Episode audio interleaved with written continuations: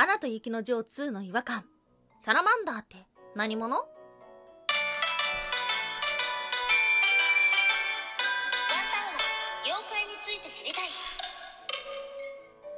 い、空飛ぶワンタンです。ワンタンは妖怪について知りたい。ということで、この番組は普段キャラクター業界で働いているワンタンが日本におけるめちゃくちゃ面白いキャラクター妖怪についてサクサクっと紹介している番組です。この番組のスポンサーは玉沢さん。歴史とか世界遺産とかを語るラジオなど放送されています。詳細はツイッターにありますので、ぜひぜひ番組概要欄からチェックしてみてください。はい。先日、金曜ロードショーで、アナと雪の女王2がありましたが、ご覧になりましたでしょうか？お恥ずかしながらワンタンはこの度初めて見ました。うん、映画館で見なかったんですよ。one は、 one って言っていいのかな？まあわかりやすく one にしておこう。アナと雪の女王 one はですね、あの映画館で見ました。すごい感動した。綺麗な作品だなっていう風に思ってね、感動したんですが、自分の中でね、この2が one を超えるイメージがなかったんですよ。だから行かなかったんだと思う。ではあるんですが、今回テレビで見まして、良かったですね。うん。やし、その自分が思ってた1を超える2ではなくて、1に対しての2っていうような感じでですね、なんかすごく見応えがあるし、そうだな、大人向けだなっていう風に思いましたね。だからこそ1は1で完結してもいいのかもしれないっていう風に思うぐらい、なんかその作品が繋がってはいるけども、1があっての2っていうよりも1に対しての2っていうような印象があったのかもしれない。はい。なのでですね、今回は、この作品を見た感想というか、このアナと雪の女王2を見た時に、あ、これ新しいなっていう風にワンタンなりに思ったことがあるので、まあその紹介をさせていただきまして、その後、一応ね、ここね、妖怪チャンネルなので、まあ妖怪ではないんですが、あそこに登場する印象的な精霊、サラマンダー、火を吹く火を吹くっていうか火をまとうトカゲですね。はい。こちらのね、解説をしていこうと思っております。今日は3つに分けてお話をしていきましょう。まず1つ目、アナと雪の女王2の違和感。2つ目、サラマンダーって何者？最後3つ目、その正体は？はい。ということで、まず1つ目、アナと雪の女王2の違和感。はい。どうでしたか？見てみて。うん。そもそも1がね、今までのディズニー作品と違うなっていう風に思うところ多かったよね。まあ一番大きかったのは、王子様に助けられないっていうのがすごく、すごくね、大きかったと思うんだ。このね、1と2どっちも通して思ったのが、女の人強いなーっていうのをワンタンは思ってしまいました。なので、2の方もね、女性が強いなっていう風に思いましたね。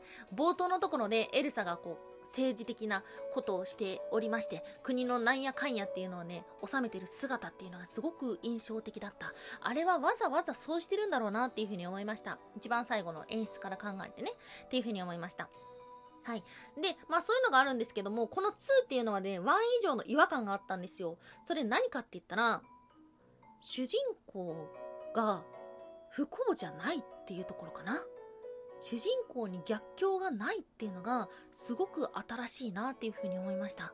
今までのディズニープリンセスっていうのはですね、まあ、すごく素敵な方ではあるんですけども、こう何かしらの逆境を持っていて、それでも信じる力だったりとか、自分で運命を切り開く力っていうのを持っていて、で、それに、まあ、魔法が手助けしてくれるみたいな、まあ、そんな感じの話になってるんじゃないかなっていうふうに思うんですけども、このアナと雪の女王2は特に主人公はね、みんなね、平和から始まってるんですよね。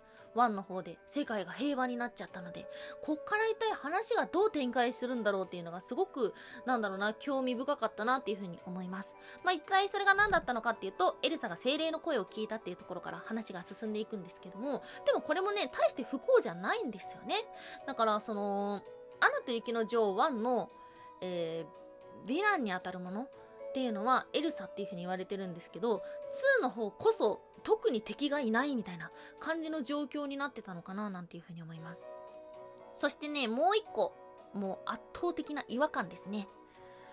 アナと雪の女王2ってさ、ハッピーエンドだと思いますか？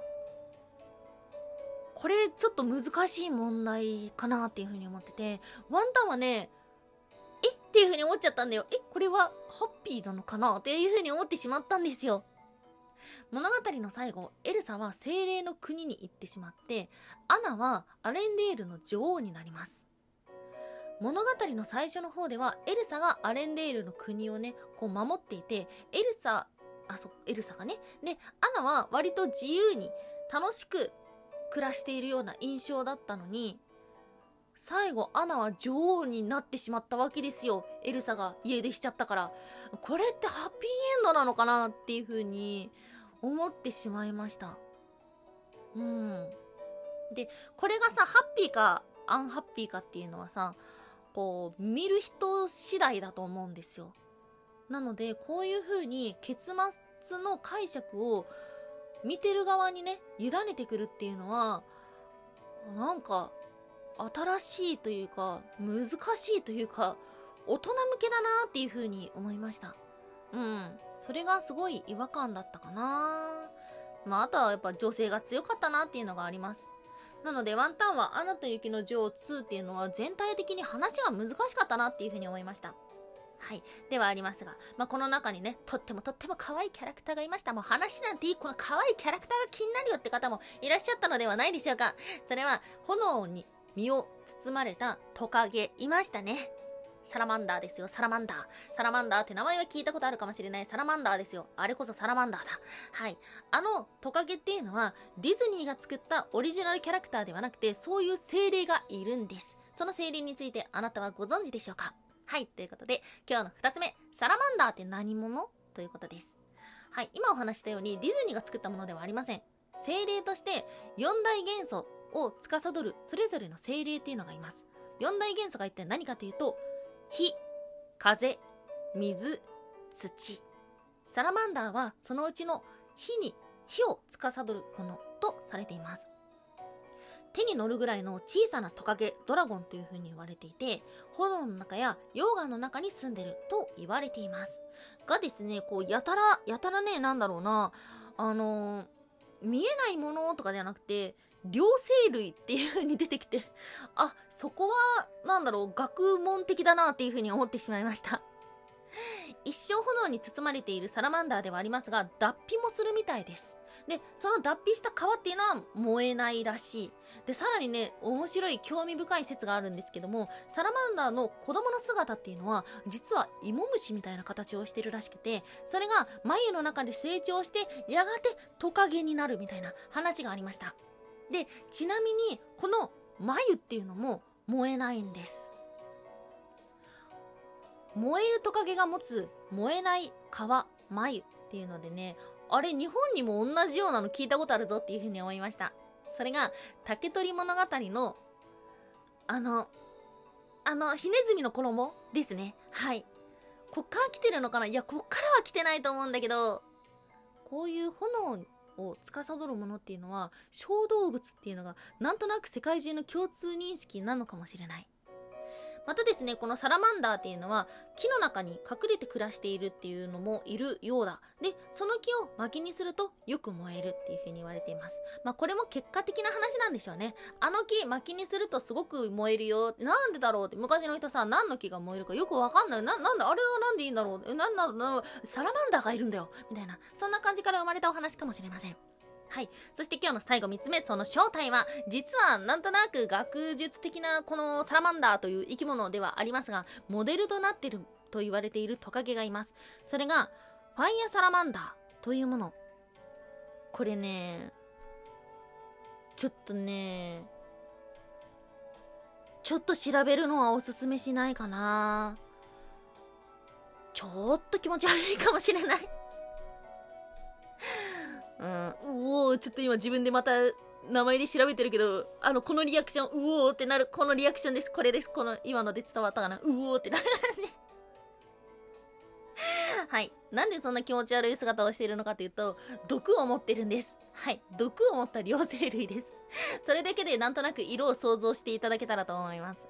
うん。なんでね、これが、あの、火のトカゲにつながるかっていうと、その毒っていうのが乳白色で発射することができるんです。それがまるで炎を発射しているように見えるということから、モデルになった、なんていうふうにも言われています。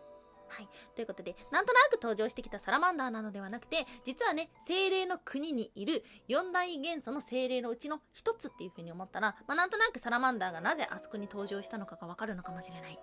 ちなみにですけども、四大元素の精霊たちっていうのは、サラマンダー以外にもちゃんと登場しているのはチェックしましたか？はい。精霊の国にやってきた時に起きた竜巻。あれが風ですね。ゲイルという名前になってるみたいです。そして土は岩の巨人出てきましたね。アースジャイアント。そして水はエルサが乗っていた水の馬。これはノックという名前らしいです。そして火のトカゲ、サラマンダー、名前はブルーニ。はい。ということでですね、実はね、ちゃんと他のやつも出てきてました。ということです。うん。この、アナと雪の女王2っていうのは、もう物語だけ見るのも面白いのかもしれないんですけども、まあ今のね、お話ししたように、実はちゃんとこういう精霊が存在しているんだよ。で、その精霊になぞったものが、ちゃんと全部登場してるんだよっていう風に思うだけで、なんとなく見るのも少し楽しくなるのかななんていう風に思います。はい。ちょっとまだワンターン1回しか見てないので、もう1回見たいところです。ぜひ、感想お待ちしております。